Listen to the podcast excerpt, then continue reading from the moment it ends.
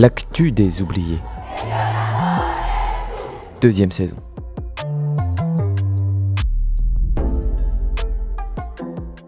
À l'heure où les médias dominants entretiennent un voile d'une désespérante opacité sur nos horizons, il nous a semblé urgent de changer de prisme. Le monde est un océan qui se soulève. Au cœur de ces vagues règne ce qui fait de nous des êtres vivants.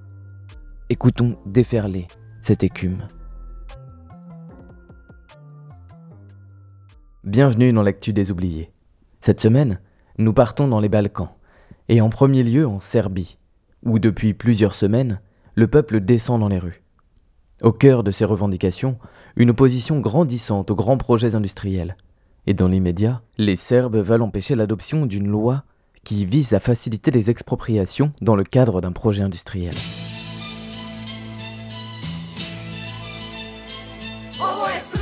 Le projet qui symbolise le mieux l'application qui sera faite de cette loi cristallise déjà les tensions. Il s'agit de l'installation d'une mine de lithium dans la vallée de Jadar, à l'ouest du pays.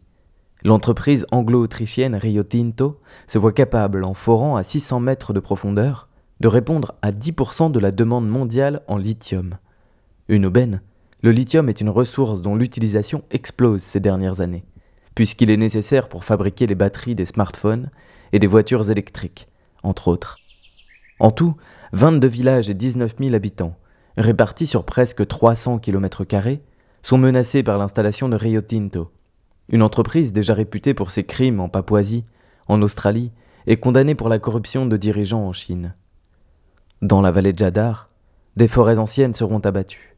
L'entreprise projette d'utiliser 110 tonnes d'explosifs par mois et 20 000 mètres cubes d'acide sulfurique par an pour extraire le lithium du minéral récupéré, sans compter les 25 000 mètres cubes d'eau usée et salée qui seront rejetés dans la Drina, transformant l'écosystème de toute la région et entraînant la désertification des sols. Nous vivons grâce à cette terre fertile, entièrement cultivée. Confie Miladine Dourdevit à Courrier International. Si l'on élève le niveau de l'eau salée de la vallée, cela va changer la structure de toute la biosphère. La flore et la faune seront vouées à disparaître. Depuis quatre ans, des gens se lèvent pour protester contre le projet. Les opposants et les opposantes ont d'abord mobilisé en faisant du porte-à-porte dans les villages et se sont appliqués à démonter systématiquement les machines qui étaient amenées par l'entreprise.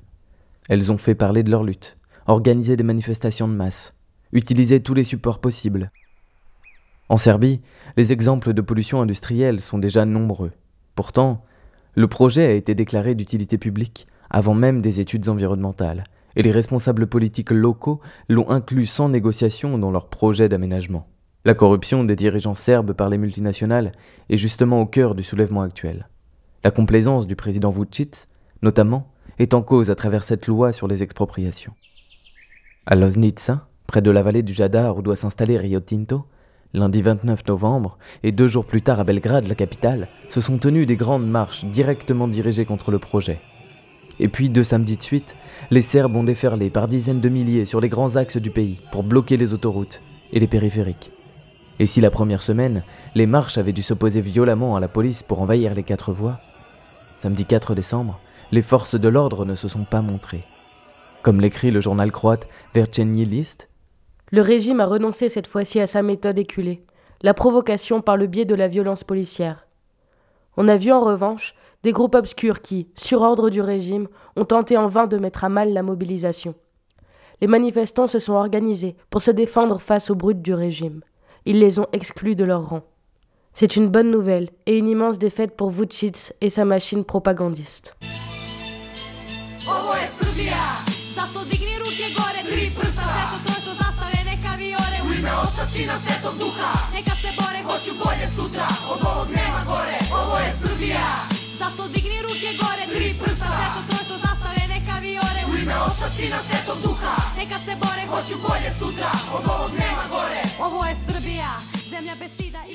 Cette montée en puissance inquiète l'autocrate au pouvoir. C'est que la lutte se transforme en protestation globale contre le président, qui a déjà dû faire face à deux mobilisations d'ampleur depuis 2018.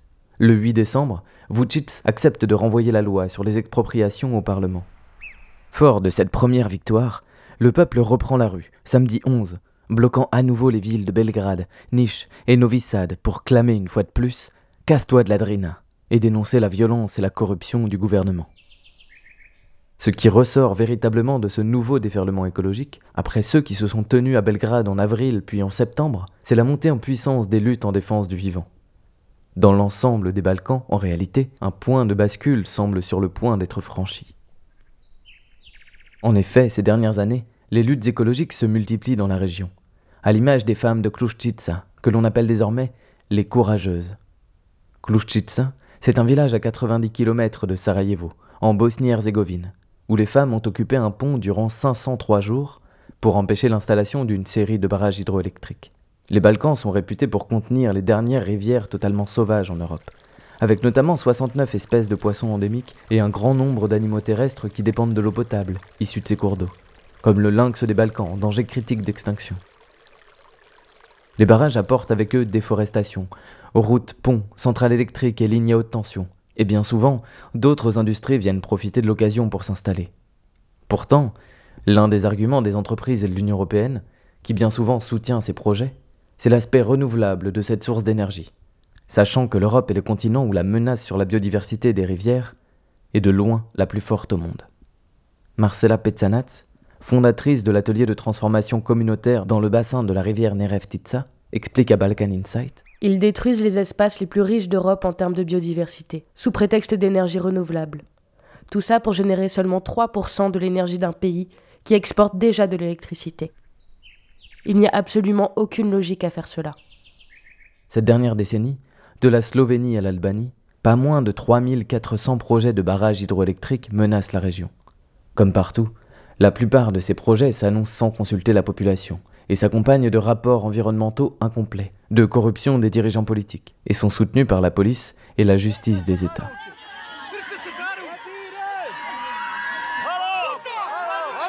Au cours de leur lutte, les femmes de Kruchitsa sont ainsi attaquées plusieurs fois par la police, et elles sont à l'heure d'aujourd'hui toujours en procès pour faire annuler la vente des terres que l'entreprise a obtenues via des pots de vin.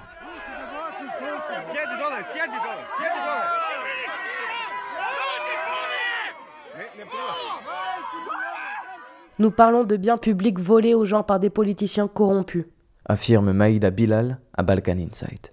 Nous savons ce qu'il y a de mieux pour notre région mais ils ont tout fait pour nous exclure du processus de prise de décision. Les projets hydroélectriques de Kluchitsa sont abandonnés en 2019. Cette victoire, inédite en Bosnie, fait tache d'huile. Dans le bassin de la Nerevtitsa, ce sont là aussi les femmes qui se sont d'abord levées. Elles ont réuni toutes les professions dépendantes de la rivière au sein d'une association, Let Me Flow Freely, organiser des manifestations de masse et bloquer les incursions des industriels aux abords de la Nerevtitsa. Au final, l'ensemble des habitants et des habitantes ont rejoint la lutte, imposant un rapport de force permanent, notamment en escortant les véhicules de la firme à la sortie des villages, dès qu'ils osaient montrer le bout de leur nez.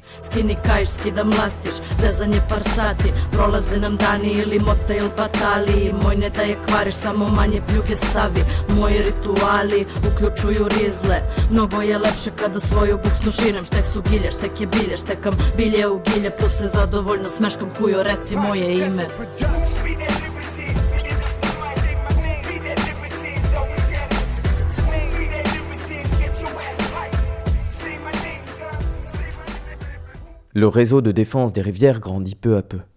À l'échelle nationale, les luttes locales se multiplient et se fédèrent, jusqu'à peser sur le gouvernement central de Bosnie.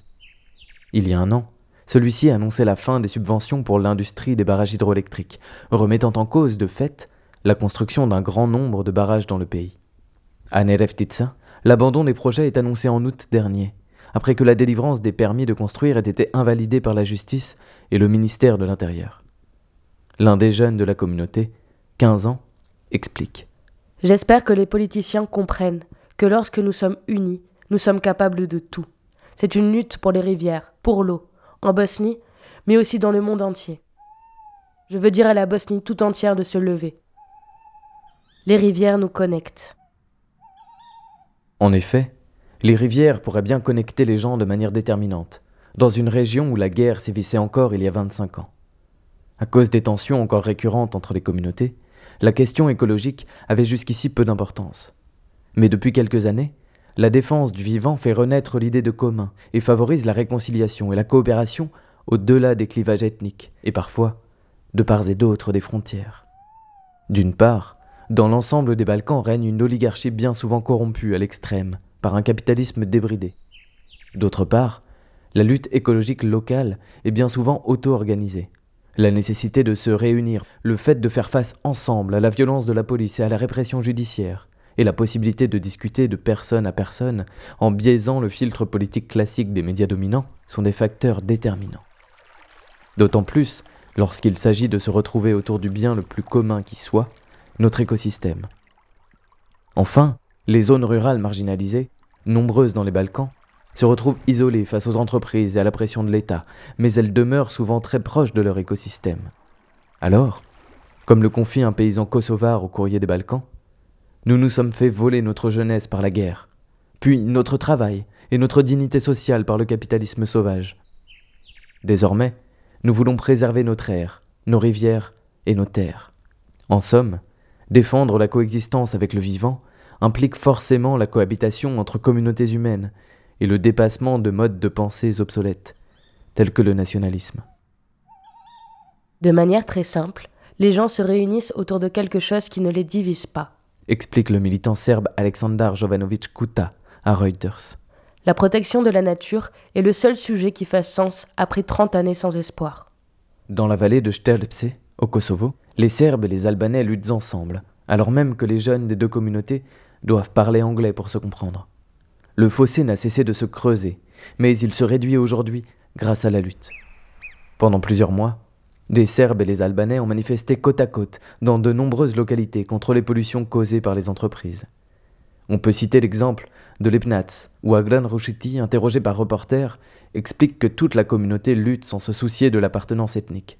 C'est l'intérêt de tout le monde qu'on doit défendre, parce que s'il n'y a plus d'eau, il n'y aura plus personne. Stoyan Josimovic, serbe et porte-parole des habitants, confie, lui, Avec nos mobilisations, nous avons montré que nous sommes vraiment pour le vivre ensemble et le bien commun. L'Union européenne, au lieu de nous aider, aide et finance ces gens qui détruisent nos vies.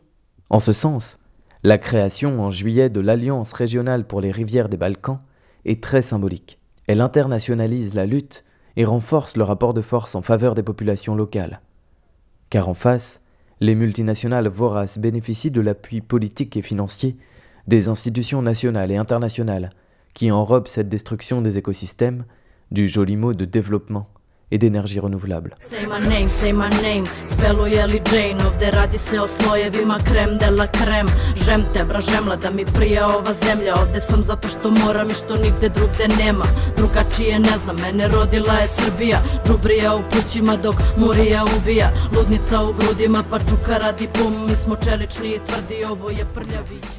La bataille pour l'eau dans les Balkans est donc complexe, mais les choses évoluent rapidement. Les populations victorieuses, telles que les femmes de Kushtica, conseillent désormais d'autres communautés en lutte. En Serbie, à Stara Planina, les habitants et les habitantes ont obtenu l'annulation de tous les projets de barrage jusqu'en 2035. Mais malgré cela, l'entreprise est venue poser les premiers tuyaux. Qu'à cela ne tienne, la communauté a appelé à une marche pour libérer la rivière, à coups de meuleuses, de pioches et d'huile de coude.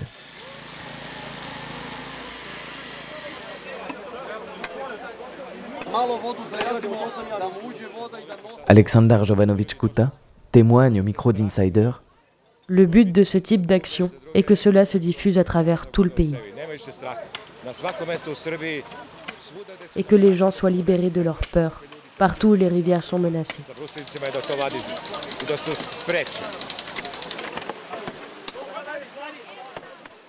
Au Kosovo, les tribunaux ont tout récemment imposé le démantèlement de plusieurs barrages de la compagnie autrichienne Kelag. En Macédoine, la population est récemment parvenue à faire stopper un projet de mine d'or. Et en Macédoine du Nord, le Premier ministre a annoncé en juin l'annulation de la plupart des contrats de cession pour des petites centrales hydroélectriques. En Slovénie, enfin, c'est la pression populaire qui a infligé une défaite aux entreprises prédatrices qui entendaient envahir les littoraux, en obtenant un référendum sur la question. L'amendement qui devait ouvrir la voie à une privatisation des littoraux a été rejeté à 86%.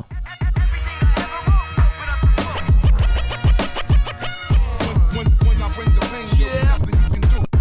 zanima me šta si pričao sve Jer ja napravim pomutnju kao disconnect. Radim disconnect, nije nam blizu, ne? Jer za razliku od njih, brate, mi smo rap Vi svi ispod ste, za vas libome Rime se odbiju od matru kao rikošet. Bacam friško sve, ti si čisko keš. Kontač prljave su pare, zato hmico bješ. Mnogi kažu da je kidalica, jer kidalica. Pa skidam vam faci, stavljam masku na facu da skriva lica Sve vidim se čujem, ali ništa ne znam. Za razliku od nekih koji počnu odmah pjevat Gdje su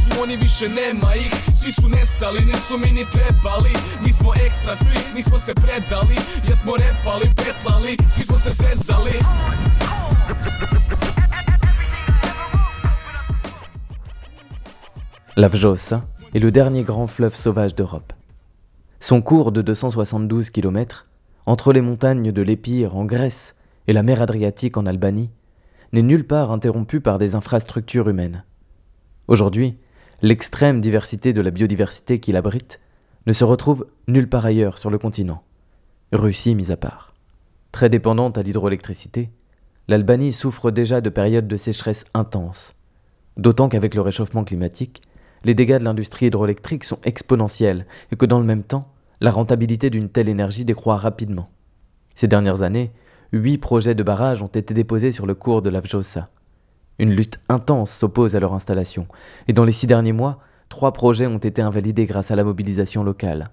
Mais l'un d'entre eux est parvenu à passer entre les mailles, et le chantier a démarré, avant d'être mis en pause. Car si le gouvernement a sacralisé certaines parties du fleuve, il refuse de le protéger dans son intégralité. S'il promet qu'aucun projet hydroélectrique ne verra le jour sur la Vjosa dans les prochaines années, cela ne l'empêche pas de vendre la Langaritza, un affluent du fleuve sur lequel se tient désormais un barrage. Le cours d'eau, depuis qu'il a été détourné, n'est désormais plus qu'un faible filet d'eau. Il s'écoulait pourtant dans un canyon de 11 km au sein d'un parc national. Malheureusement, comme partout, le statut des parcs nationaux ne permet pas de protéger efficacement les écosystèmes et se concentre sur l'aspect terrestre. Les rivières sont donc trop peu protégées par ce statut. C'est pourquoi, au sein d'une opposition désormais internationale, les militants et les militantes se battent pour l'instauration d'un parc national de rivières sauvages, impliquant l'ensemble des affluents de l'Avjosa, initiative spécifique inédite en Europe, mais qui a fait ses preuves aux États-Unis pour la préservation de certains fleuves. Ce projet permettrait également de mettre fin aux prospections de Shell dans la région, qui compte forer pour trouver du pétrole et du gaz, ainsi qu'à un projet d'aéroport et d'hôtel de luxe prévu près de la lagune de Narta, refuge pour plus de 200 espèces d'oiseaux migrateurs. L'Avjosa est le monde oublié de l'Europe, comme l'assure Fritz Schimmer, écologiste à l'Université de Vienne, au National Geographic. C'est une chance d'étudier les cours d'eau dans leurs conditions naturelles. C'est maintenant impossible à faire dans la vaste majorité des pays d'Europe. Un autre scientifique, allemand celui-ci, confie plus loin. Lorsque l'on se trouve dans une telle région, on se rend compte de tout ce que l'on a perdu. Mais il ne faut pas s'y tromper. L'Avjosa est occupée depuis des millénaires par des populations humaines successives qui n'ont jamais eu besoin de la piller pour survivre. Si l'on découvre encore des espèces inconnues sur ces rives, si l'on rencontre à certains endroits dix mille insectes par mètre carré, c'est qu'elle a été préservée des entreprises prédatrices par celles et ceux qui y vivent. L'enjeu est donc véritablement de chasser les multinationales qui pillent nos terres, sur les bords de l'Avjosa, comme partout ailleurs. C'est à ce prix que nous retrouverons une vie digne pour l'ensemble du vivant. Alors que les politiciens s'enflamment à faire ressurgir le spectre nationaliste, la lutte écologique dans les Balkans révèle les véritables aspirations des populations locales et leur envie de défendre, au-delà des tensions ethniques, le bien commun. Ce qui marque, c'est l'attachement des habitants et des habitantes à l'écosystème auquel ils et elles appartiennent, pour des raisons pratiques, alimentaires et sanitaires, comme pour ce rapport inaltérable au vivant, pour l'amour porté à la richesse des rivières, des forêts et des espèces fréquentées au quotidien. La sensation que menacer leur terre, c'est menacer leur propre vie, leurs propres enfants, ce qui implique, forcément, une détermination à toute épreuve pour se battre contre les multinationales. Les gens ici sont très généreux. Confiait une habitante de Kuchitsa. Mais si vous touchez à ce qui est sacré pour nous, nous le protégerons avec notre vie. À nos yeux, la rivière est sacrée. Nous donnerons nos vies, mais pas la rivière.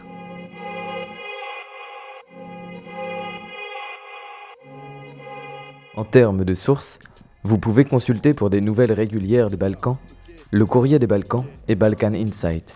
Plus particulièrement sur la lutte pour les rivières, voyez les films Blue Heart ou One for the River, The Vjosa Story. Vous pouvez aussi lire les dossiers de Rewild ou de France 24 intitulés Unis contre les barrages et visiter les sites balkanrivers.net et riverwatch.eu. Više nismo neafirmisani Do drugi samo seru kao da su klistirani Gazimo ih redom kao mendilek sa miligrami. Tu su stare školjke motori, nisu frizirani. Častimo vas jedan preko vidiš nismo sitničari Iako ste žešći i iritantni kao feminizirani. Vidi mali LU43 KUB INCA Jugo briljanti Na sve te make money spike Ja se svem kod draguljče Reteri bi pare alko kučke Trenutno su tuđe, trenutno su bučne Kurve, perem svaki bitku lovu konst En musique, vous avez pu entendre durant cet épisode Lady Larry, Ovoye Serbia, Hailey Jane, Say My Name, Los Utiekai avec Bonton et The W, au générique, Pierre Furet, et à la voix, Melaine Fap et Jade Florent.